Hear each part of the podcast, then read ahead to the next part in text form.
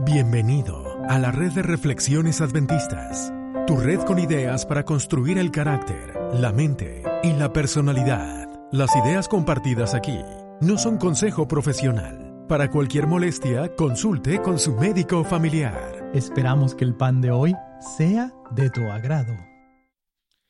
¿Qué es la vida?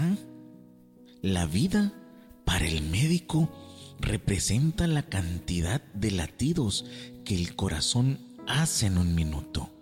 También representa esa frecuencia respiratoria que se contabiliza en un minuto.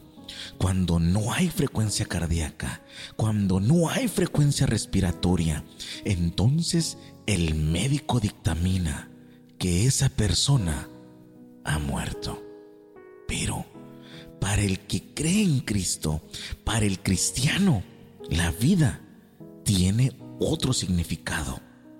Y encontramos en el libro de Juan capítulo 14 versículo 6, Jesús le dijo, yo soy el camino y la verdad y la vida. O sea, el que cree en Cristo, la vida tiene un nombre, la vida es una persona y esa persona es Jesús. Y si hoy te encuentras en Jesús, entonces te encuentras en la vida. Pero si hoy estás alejado de Jesús, entonces te encuentras en lo contrario de la vida, que es la muerte.